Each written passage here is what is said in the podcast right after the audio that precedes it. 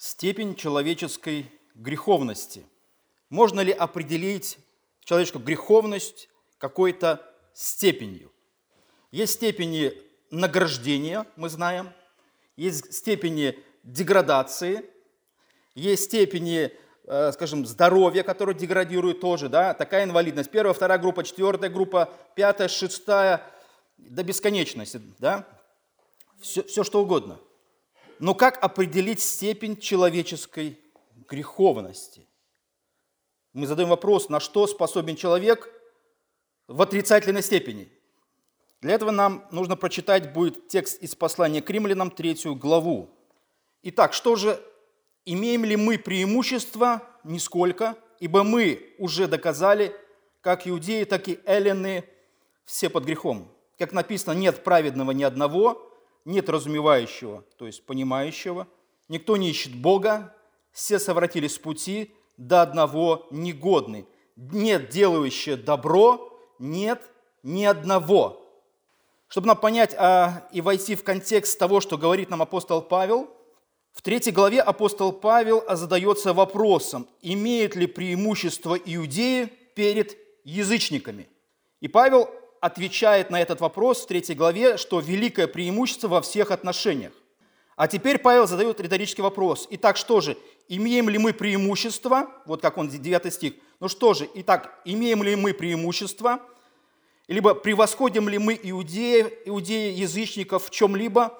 Павел говорит, нисколько. Есть определенное, кажется, противоречие. В третьей главе, первый стих, Павел говорит, что евреи имеют великое преимущество во всех отношениях, а здесь он в 9 стихе говорит, что нисколько, нет никакого преимущества. Так о чем же говорит Павел? Имели ли преимущество э, евреи перед язычниками? Имели. Почему? И Павел объясняет в 3 главе, потому что у них было Слово Божие, у них была религия, у них было поклонение Богу, у них было все то, что не имели язычники в взаимоотношениях с истинным Богом, потому что у язычников не было истинного Бога такового. Они с ним никак вообще не взаимодействовали, а иудеи взаимодействовали. И Павел задается вопросом, воспользовались ли иудеи своим преимуществом?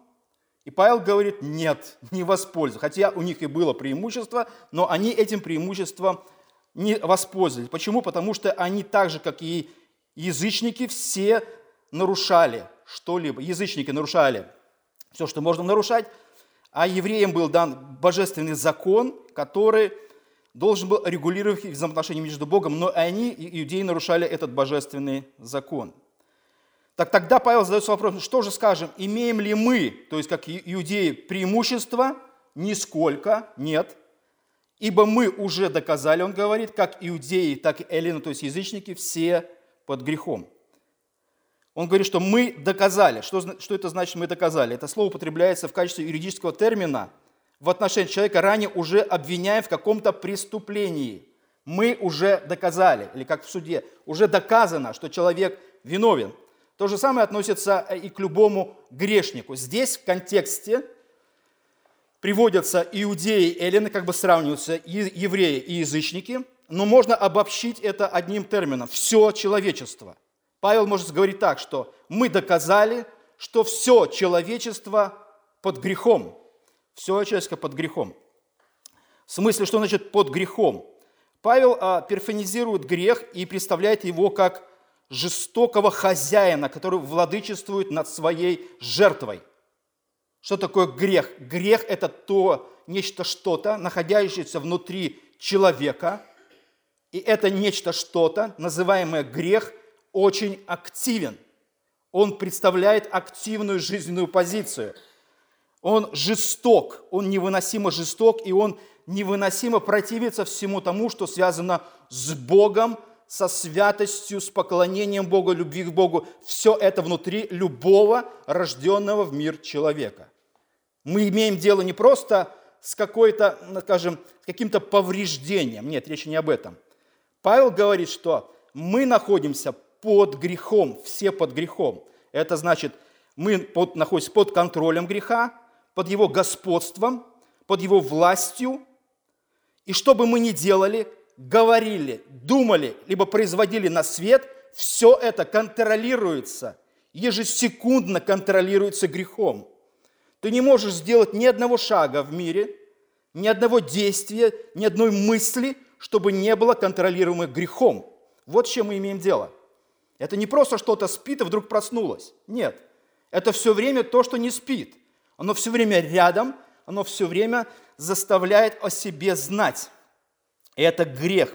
Грех, который, который все время проявляется в самых ужасных э, вариантах. Поэтому, когда спрашиваем себя, а почему вот это случилось, один убил другого с особой жестокостью, да? кто-то кого-то там, мать выбросила ребенка в окно, войны, убийства и все, что связано с этим. Каждый день мы читаем просто ужасные вещи. Почему так?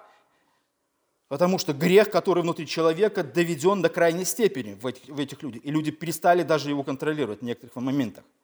И он проявляется. Поэтому Павел привлекает в суду в этом отрывку весь род человеческий.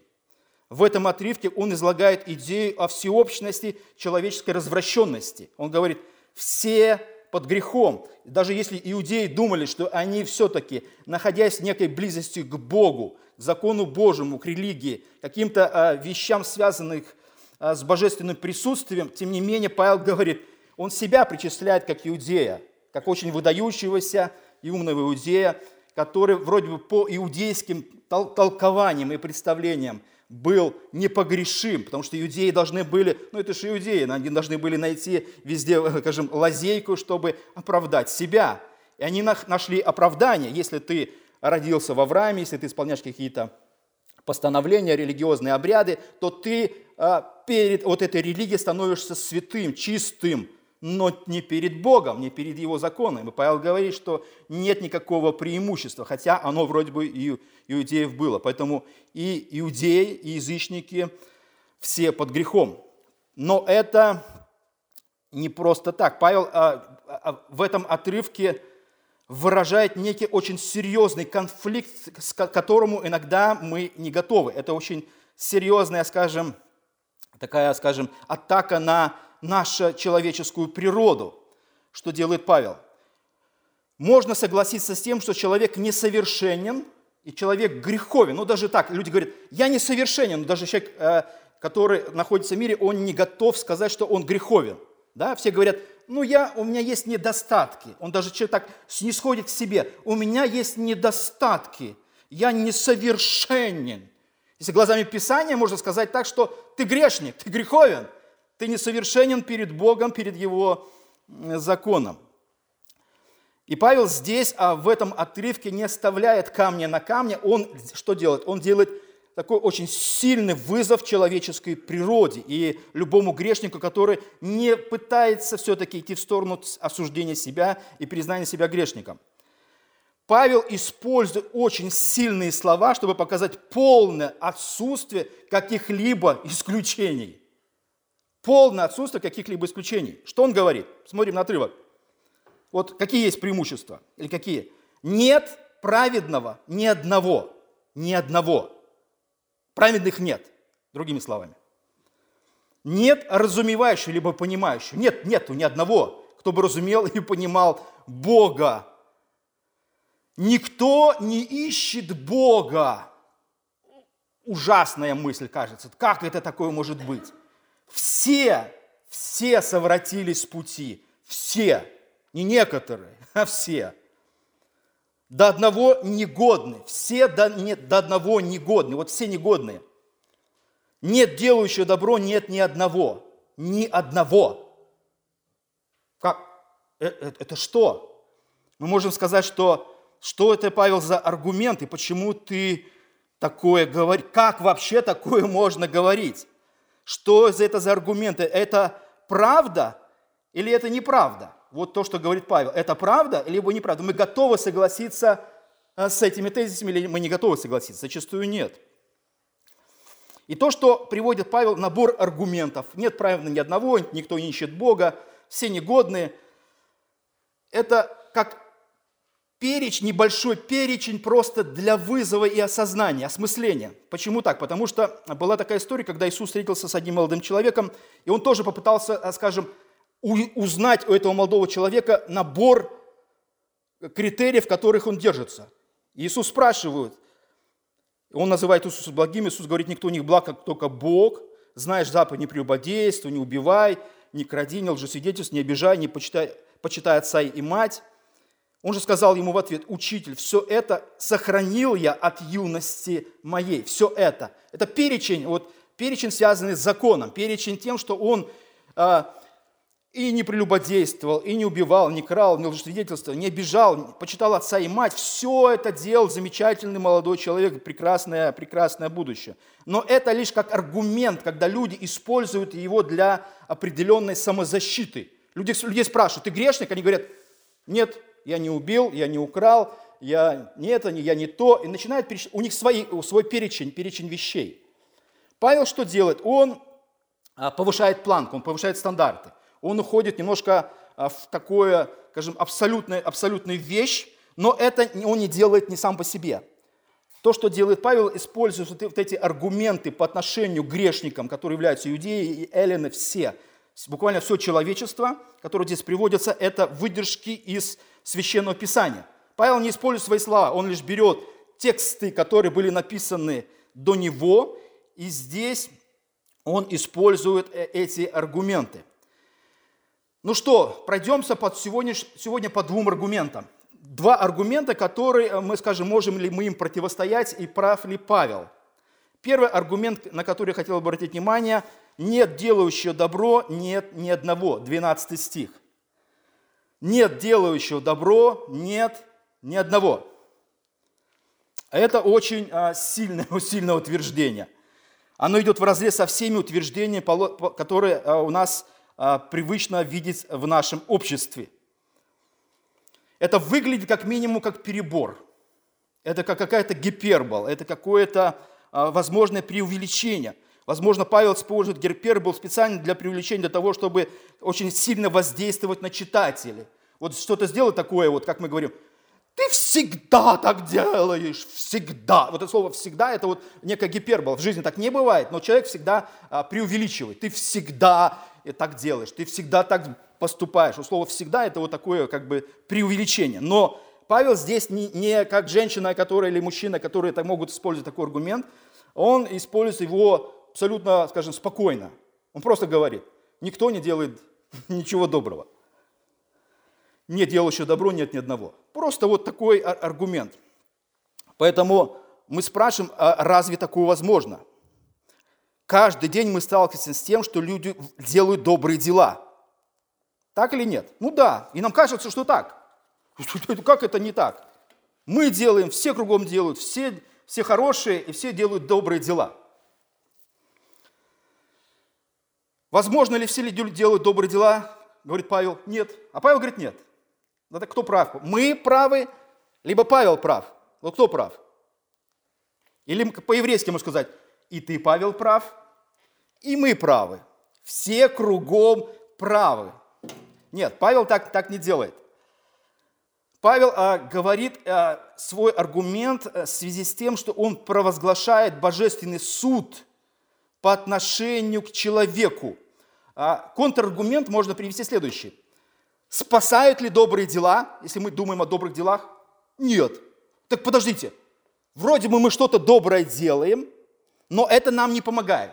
Вот спасение это не помогает. Почему? Давайте, может быть, делать больше добрых дел. Давайте их увеличим. Давайте... А это поможет? Нет, не поможет. Так а зачем тогда делать добрые дела? А, а на что это влияет? Почему мы их делаем? Для чего мы их делаем?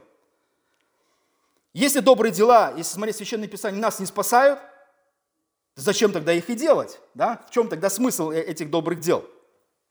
Это как один из аргументов. Но когда мы говорим о добром, либо о добрых делах, что мы имеем в виду? Вот что мы имеем в виду? Что такое доброе? Ну как мы сформировали, э, как сформулировали бы этот момент? Наше представление о добре относительно очень. Оно э, Вполне естественно, когда мы говорим о поступках, которые мы, э, скажем, оцениваем как люди, как некие стандарты. Например, мы часто используем термин для сравнения между людьми. Когда мы говорим, что кто-то добр, мы подразумеваем, что он добр по отношению к кому-то другому. Вот кто-то добр, а кто-то не добр. Мы сравним одного с другого. Да? Ну как мы, как мы определим доброе? Вот это доброе или это недоброе? Вот это что-то сделал, говорит, это недоброе. А как ты сравнил? А, а почему ты так сделал такой вывод? То есть мы, естественно, оцениваем, и мы пытаемся, скажем, это доброе либо недоброе. Например, а, в племени, где а, занимается каннибализмом, это доброе съесть человека или недоброе? Доброе. Это доброе. Доброе поймали и съели. Ну, это доброе, доброе сделали, да? А, в нашем обществе сказали, ну, что это какой-то ужас, как это? Как это, это же не доброе, это что, что, это, что это такое? Что, вам есть нечего, что ли? Сейчас на охоту все ходят, оказывается, у нас 100 тысяч охотников в Беларуси. 100 тысяч. Вам что, есть нечего? В магазине много чего. Чего вы ходите в лес? Чего, вот, кому-то нужно развлечение. 100 тысяч охотников, я удивляюсь. Один недавно убил зубра и на 6 лет сел. Но тебе что, есть нечего? Зачем ты за зубрами гоняешься? Доброе это или недоброе? Поэтому конечный стандарт доброты – это что такое? Это как, как это можно оценить? Кто может оценить, доброе это или недоброе? Если мы говорим о Священном Писании, то закон Божий может это оценить. Закон Божий – это и есть стандарт и критерий того, что есть доброе, что недоброе, потому что а, мы все подотчетны, подотчетны Богу, Бог, который устанавливает правила в мире, Бог, который создал нас, и Бог установил правила, по которым мы существуем. По всем законам, которые мы сейчас существуем, кто-то же все это устанавливает, поэтому оценивает, что есть доброе и недоброе, только Бог. Понимаете? И закон Божий. Мы оценим это все очень такое, знаете, иногда мы кому-то помогли, а потом скандал. Вроде доброе сделали, а знаете, приехала э, к моему другу его мама и начала наводить на кухне порядок, потому что ей казалось, что кухня просто в ужасном состоянии. Но она была на самом деле в ужасном состоянии. Но невестке казалось, что все хорошо. И она хотела доброе сделать, в итоге скандал. Она на ее кухне начала показывать, кунула ей носом, что у тебя кухня в ужасном состоянии. Поэтому доброе вроде доброе, а в итоге скандал. Что тогда с этим делать? Поэтому есть определенные э, термины по отношению к какому-то понятию. Поэтому добрый нельзя назвать добрым, если это не определяется каким-то идеалом, либо каким-то высшим, высшим стандартом.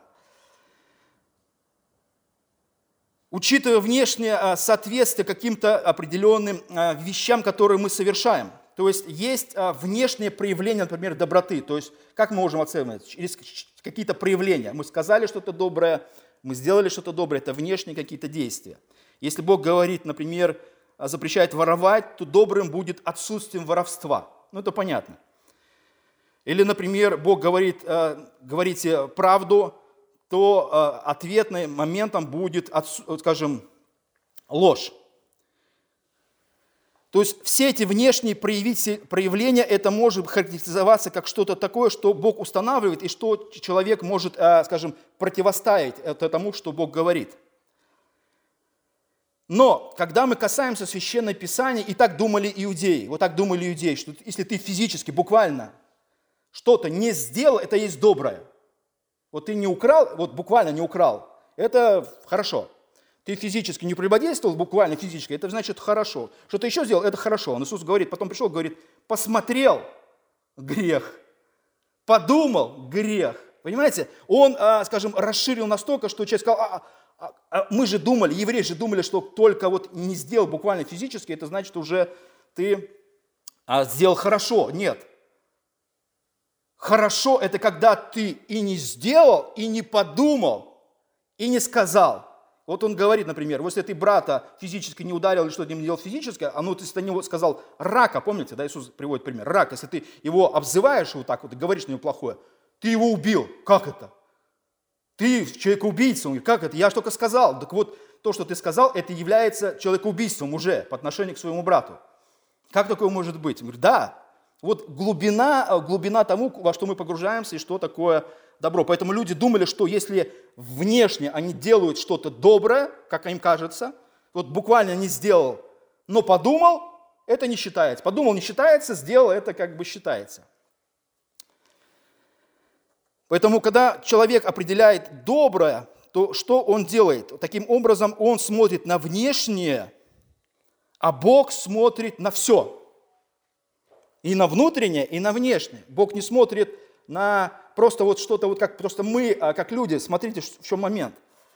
Мы как люди не способны, мы можем предугадывать психологии, мы можем предполагать, какими мотивами руководствуется человек, делая что-то доброе. Вот какие у него мотивы внутри. Мы можем предполагать, это из тщеславие, еще что-то, там, понимаете, слава какой-то, еще чего-то.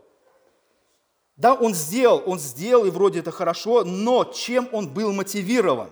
Вот Бог смотрит на, а Бог смотрит на все. Он смотрит на внутреннюю мотивацию, то, что человек, человек не видит, Бог видит только внутреннюю мотивацию. Мы только видим внешние вещи. Мы не знаем, почему человек это делает. Поэтому написано, что Бог смотрит на сердца, на внутри, то, что какие мысли у человека, какие мотивы у человека, чем он руководствует, совершая то либо иное доброе. И чтобы каждый поступок был добрым, не, не, не, это должно быть таким образом произведено, что твое действие и твоя мотивация должны быть безупречны. Тогда это в библейском понятии доброе. А с чем мы имеем дело? С полудобрым, можно сказать, с полудобрым. Или с добрым где-то вот а, на какой-то процент. Процент добрым. Мы скажем, ну, такого не может быть, но это так. Есть, например, а, заповедь. Все мы знаем великую заповедь «Люби Господа Бога всем сердцем своим, всей силой, всем разумением и ближнего своего, как самого себя». Мы можем сказать, ну, к Богу мы как-то же не проверишь сильно. Понимаете? Вот любим ли Бога всем сердцем. Никто не любит, никто никогда не любил Бога всем сердцем, крепостью и разумением, кроме Иисуса. Вот никто и никогда. И никто не любил ближнего, мы знаем об этом и мы знаем себя. Не надо себя обманывать, а если мы говорим о добром. И, кстати, по отношению к этому юноше, который говорил, что я все доброе делал, перечислил свой набор, Иисус ему говорит, так иди тогда прояви вот эту заповедь по отношению к ближним, иди и раздай свое имение, если ты такой добрый, ты такой хороший мальчик. Сразу из хорошего мальчика превратился очень жадный и очень, а, скажем, какой-то скрупулезный такой молодой человек. Он посчитал, сказал, нет, как это? Нет, я люблю, но денег не дам, ничего не продам и не раздам. То есть, понимаете, а чем тогда руководствовал? Почему он отказался продать свое имение, раздать бедным? Почему? Он же все, все выполняет. Он же сказал, я вот все это, это выполняю. Так а почему тогда это не сделал? Потому что, значит, внутри его есть определенная мотивация, есть определенное размышление по поводу того, что и как. Поэтому Иисус его просто ткнул носом и сказал, что нет, я твои идеалы просто а, а, обнажаю, что ты не таков, как, как пытаешься внешне представлен быть. Он даже, скажем, смотивировал его или обнажил вот внутреннюю мотивацию. Он говорит, не пойду и не, не буду так делать, как ты говоришь, Иисус. Поэтому, а, когда мы говорим о том, что мы любим Бога или любим ближнего, никогда такого не было в истории. Никогда никто не любил Бога всем сердцем и разумением, никто никогда не любил ближнего, как самого себя. Такого отродясь не было, это в этом нужно признаться. Поэтому у любой бочки дел всегда замешано, а, есть определенное несовершенство, есть ложка а, такой плоти либо греха. Вот в любом деле, в любом проявлении человека есть, а, может, как мы иногда говорим так пословице, торчат уши, да, вот торчат уши что-то проявляется, и проявляется грех. Вот как я говорил изначально, что грех активен, и он должен где-то проявиться. И он проявляется везде, мы это прекрасно знаем. Совершая какой-то, кажется, добродетельный поступок, люди все равно подвержены определенным вещам. Любой добродетельный поступок или какой-то жертвенный поступок, какой-то гуманитарный поступок, оно все равно, а, скажем, требует, а, чтобы человек сорвал аплодисменты, одобрительную улыбку, какое-то рукопожатие, похлопывание по спине, молодец. Ты всегда будешь замечен и всегда будешь обнаружен, и ты должен на это отреагировать. Почему Иисус говорит, если что-то это делаешь, чтобы одна рука твоя не знала, что делает другая. Понимаете? То есть все время вот эта мотивационная вещь, она будет проявляться. Я не настолько наивен, чтобы полагать, что мотивы были абсолютно лишены любой заинтересованности. Любой преступ, поступок человека замешан на тщеславии, гордости, чему угодно. И там вы обнаруживаете, если захотите это узнать. Любая составляющая этого поступка всегда присутствует, и в ней есть определенный грех. И оно всегда присутствует в каждом поступке. И само отрицание присутствия греха в любом поступке, это уже и есть э, как скажем, личная заинтересованность отвергнуть очевидное. Вот любое. Давайте не будем копаться. Я это сделаю все, давайте не будем копаться. Мы знаем, как тяжело иногда совершить а, поступок, чтобы никто не узнал. И как внутри наш голос не говорил, ну ты же кому-то должен рассказать. Ну, ты, ну что ты в себе держишь? Ну расскажи кому-то. Давай не сегодня, давай завтра кому-то расскажешь. Ну давай сделаем так. Я расскажу только одному человеку, и все. А потом, знаешь, все, все, все кругом знают. Почему? Да? Какой, какой легендарный и, и великий человек. Что он сделал. Поэтому, когда мы говорим, что мы альтруисты, мы тем самым уже льстим самим себе. Да, нам, может быть, и хотелось бы быть альтруистами и такими жертвами, но это, это, все равно не так по жизни, но не так это. В нашем, в нашем добре присутствует абсолютно несовершенство. Потому что добро, которое, о котором говорит Павел и о котором говорит Бог, оно должно быть абсолютно и совершенно. Оно должно быть без примеси гордости, тщеславия, выгоды, эгоизма и порока. Это все присутствует в той или иной мере. Этого просто не, не может не присутствовать. Если мы говорим о добре, о котором здесь говорит Павел, что нет делающего добро ни одного, что это такое и как это нужно делать?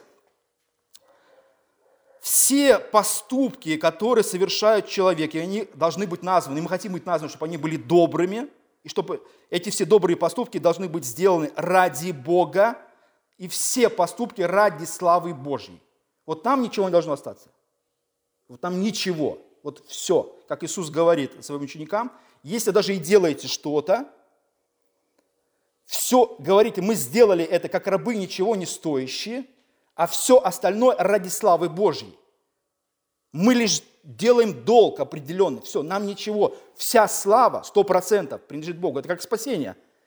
Почему человек их претендует на спасение? Он хочет, чтобы какая-то вещь принадлежала ему. Я же сказал, я же поверил, я же пришел, я же почитал, я же я, я. И все вот он хочет. Поэтому и Павел говорит Ефесянам, чтобы никто не хвалился. Спасение 100% от Бога. Бог забирает просто это, эту возможность человека. Потому что почему? Потому что человек движен эгоизмом, тщеславием, выгодой, пороком и гордостью. И в спасении это точно так же могло бы быть. Поэтому Бог забирает. Поэтому некоторые конфессии, что делают, они оставляют в своем вероучении действие человека. В реформатском богословии такого нет. Все сто процентов Бог. Вся слава Ему. Вся слава Богу. Человек лишь объект, на котором Бог совершает спасение. Но в некоторые конфессии говорят, нет, мы к этому же тоже приложили руку, как говорил один из персонажей. Откуда у вас деньги? Ну, я к этому тоже приложил руку, когда он воровал автомобили, продавал и а, деньги пересылал а, в дома, детские дома. Он говорит, я себя же должен командировочно оставить, тоже же деньги какие-то определенные. Поэтому даже в добрых, кажется, поступках должно присутствовать а, определенное совершенство. Поэтому, когда Иисус разговаривает с этим богатым юношем, он говорит такую очень фундаментальную фразу. «Никто не благ, как только один Бог». Никто не благ, как только один Бог. Только один Бог совершенен и благ. И Бог делает абсолютное добро, абсолютно совершенное добро – в богословии есть еще такое понятие плохое добро. Добро, мы, кажется, вроде делаем добро, но оно плохое, оно нечисто, несовершенно. Не такое, как оно, как оно видит Бог. Получается таким образом, существует дело, которое мы делаем, и в этой примеси добра существует грех или воздействие греха, примесь греха. Ты фактически руководствуешься, либо сопричастен к греху. Ты не можешь творить в греховном теле совершенные дела. Это нужно понимать. Если у тебя было совершенное тело безгрешное, ты способен, как Адам, у него был до какого-то момента, у него было совершенное тело, и он мог творить вот абсолютные дела добра во славу Бога. Что не было конкуренции людей, ничего такого, что мешало бы Адаму это делать, абсолютно нет. Поэтому мы иногда думаем, что если мы делаем добро, это добро. Нет, это всегда с примесью. Поэтому Павел абсолютно осмысленно говорит, что нет делающего добро в библейском, божественном плане, нет ни одного. А мы хорошо, мы переносим свою мысль на а, людей, которые э, в мире. Они тоже делают вроде добрые дела, да? Они же делают добрые дела, как нам кажется. Но чем руководствуются эти люди? Они руководствуются прославить Бога, ради Бога, ради славы Божией. Никогда. У них Бога не существует, вы поймите. И они что-то делают. Так вопрос, какой процент греха вот в этом добре? Какой процент? Кто это оценит? Кто оценит это? Только такие же грешники, как они. Так оно и получается. Поэтому грешник хвалит грешника. Не Бог хвалит грешника, а грешник хвалит грешника. Второй аргумент, а, который более э, вызывающий, который вызывает огромное возмущение. 11 стих. Никто не ищет Бога. Никто. И мы сразу скажем, ладно с этим добром, ну ладно, ну, но что никто не ищет Бога, и это самый, скажем, а, такой очень серьезный аргумент и вызов в евангельских церквях. Мы даже не касаемся мира. Это в евангельских церквях самый популярный тезис. Есть какой-то человек, еще не христианин, но он ищет Бога. Он еще его не нашел но он в каком-то активном поиске. Знаете, аватарки такие, да, есть такое там, женатый, не женатый, в активном поиске, да. И вот а, некая такая иллюзия у евангельских христиан, существует огромное количество вот этих активных, которые ищут Бога. Эти, эти, эти, этот лозунг очень распространен среди христиан. Это смысл заключается в том, что, дескать, по всему миру есть люди, ищущие Бога. Единственная их проблема остается то, что они пока его что? Не нашли, но не в активном поиске. Вроде как Бог играет с ними в прятки. Он какой-то неуловимый Бог. Вот он есть, но он неуловимый. Они его ищут. Это знаете, как детская игра какая-то, да? Вот глаза завязывают, и вот люди ходят, знаете, ищут вот это. Либо еще что, как в темной комнате. Но если мы посмотрим библейскую историю, э, когда Адам сначала не прятался, а потом начал играть в какую игру? «Найди меня». Начал прятаться, да, и Бог начал искать, говорит, кто тебе внушил идею прятаться от меня? Кто от кого прятался? Бог прятался от Адама или Адама от Бога? Бог прятался от Адама, да. Это только можно было а, в глазах Адама это узнать или увидеть. А, как в одном из советских анекдотов, когда Петр, а, Петя и Василий Иванович сидели, да, и они а, пили-пили, и потом говорит, ты меня видишь? Вижу, давай еще пить. Потом говорит, видишь, я тебя уже не вижу. Хорошо, мы спрятались. Да? Это вот такая вот а, греховная идея, там, хорошо, мы спрятались. Грешник таким же образом пытается а, спрятаться. Поэтому грешники не ищут Бога. Они от Него просто бегут. Мы знаем это из жизненных, э, скажем, позиций любого человека, что Бог человеку не нужен в принципе. Никто никого не ищет. Понимаете? Не ищет. И нет ни одного человека, кто бы искал его. Мы тогда спросим, подождите, подождите, а я же в детстве, а моя же бабушка, а вот я то. Ну, это я, обычно эти байки я слышу постоянно. Человек вот направлен идеей, я хороший, я искал, я движим и все такое. А, но, но не так все просто, как, как нам кажется. Мы путаем очень а, два разных понятия. Мы думаем, что мы ищем самого Бога, для чего? Вот для чего, например, если мы говорим, я искал Бога, для чего ты, для чего ты его искал? Зачем тебе нужен был Бог? Зачем человеку Бог? Зачем? Как объект любви? Объект поклонения? Объект того, что ты будешь выполнять то, что Он тебе говорит? Или для чем, для чем тебе Бог? Это как какая-то вещь иногда кажется, да? Для чем, для чем тебе это покупать? Что движет обычно людьми? Люди хотят найти душевный покой – Люди хотят, освободиться от чувства вины, но самое главное, люди хотят найти смысл жизни. Для чего я живу? И Бог это единственный, кто может ответить на этот вопрос. Понимаете? Бог может человека освободить от вины, Бог может ответить на вопрос о смысле жизни, Бог может дать душевный покой, и Бог может дать реализовать себя в этой жизни. И Бог может дать тебе что-то в эту жизнь. Вот Бог как что-то, которое дающее тебе. Ты просящий, а тебе Бог дающий. И мы задаемся вопросом, так что ищут люди? Они ищут Бога как объект поклонения и любви? Или ищут Бога как объект, который ответит на их нужды. Ответь мне, почему я живу, для чего я живу. Дай мне здоровье, дай мне денег, дай мне, дай мне детей, дай мне мужа. Дай мне душевный покой, освободи от душевных страданий. Это все взаимоотношения между, скажем, тот, кто просящий дающий. Но когда мы говорим о том, что или Павел говорит, никто не ищет, он же не говорит, никто не ищет ответа о смысле жизни, никто не ищет, как реализовать себя, никто не ищет, чтобы найти душевный покой.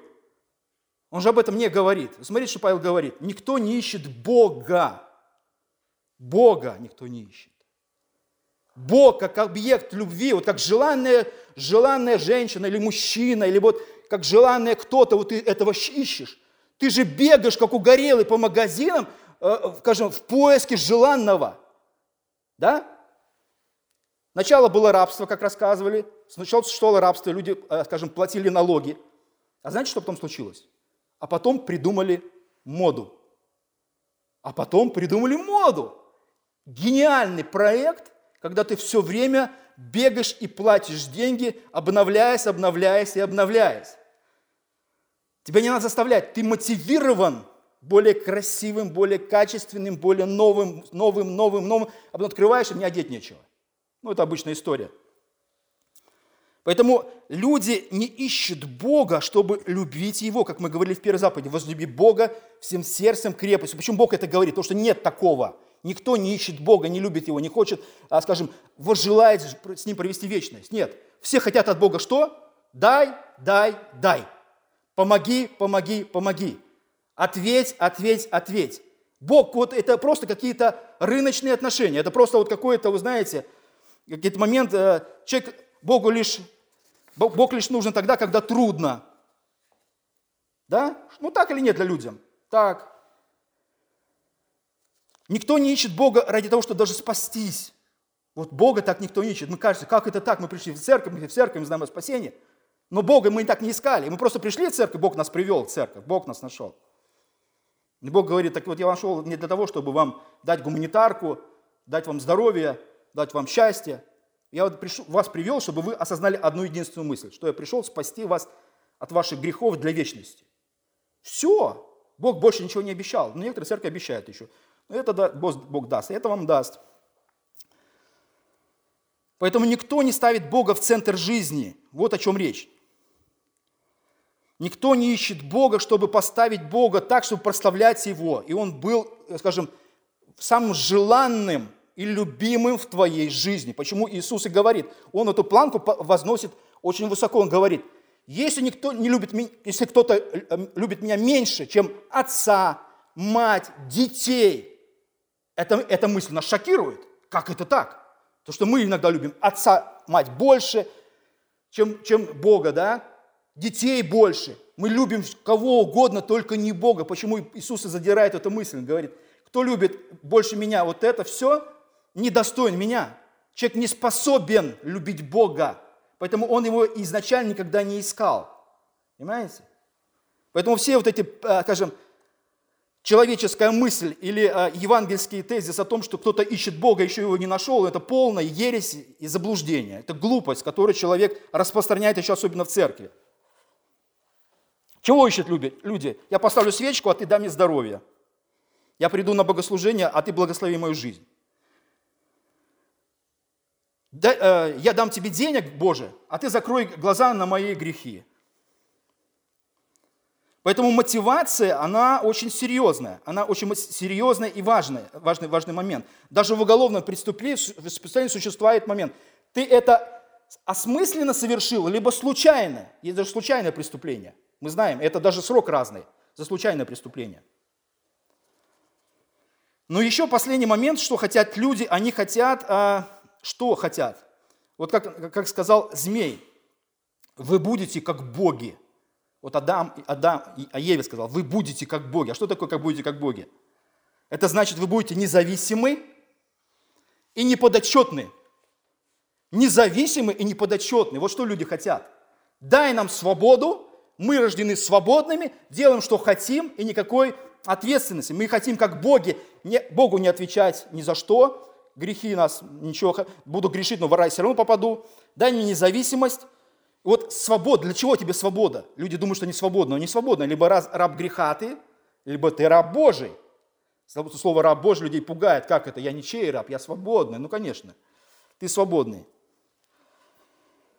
Поэтому люди никогда а, не искали и не хотели и не любили Бога как Бога, как что-то желанное. Но они всегда, а, скажем, были направлены эгоистичными греховными желаниями. Поэтому Павел а, в деяниях грекам говорит так, что Бог одной крови произвел весь род человеческий для обитания по всему лицу земли, назначив, определив, определив времена и пределы их обитанию, дабы они искали Бога, не ощутят ли Его и не найдут ли, хотя Он и недалеко от каждого из нас. Мы им живем и движемся и существуем, дабы они искали Бога. Это речь идет о всем человечестве. А Павел говорит, да, Бог хочет, чтобы они его искали. А Павел говорит, никто не ищет Бога. Никто. Слово «никто» – это значит вот никто. В божественном плане в божественных идеях эта мысль озвучена. Павел приводит о 13-й псалом по поводу добра. Как мы иногда думаем, что вот мы, мы добрые, он использует лишь священное писание. И все вот эти э, тезисы, которые Павла, а это священное писание, это не его личное мнение, это лишь то, что было в Ветхом Завете. Он лишь озвучивает идеи, которые, может быть, забылось когда-то. И он своим соотечественникам напоминает об этом – Поэтому, если у кого-то есть еще иллюзия о степени своей собственной греховности, почитайте римлянам третью главу. В следующий раз мы продолжим этот перечень, и он тоже довольно, скажем, интересный. Пусть поэтому Господь благословит всех нас. Аминь.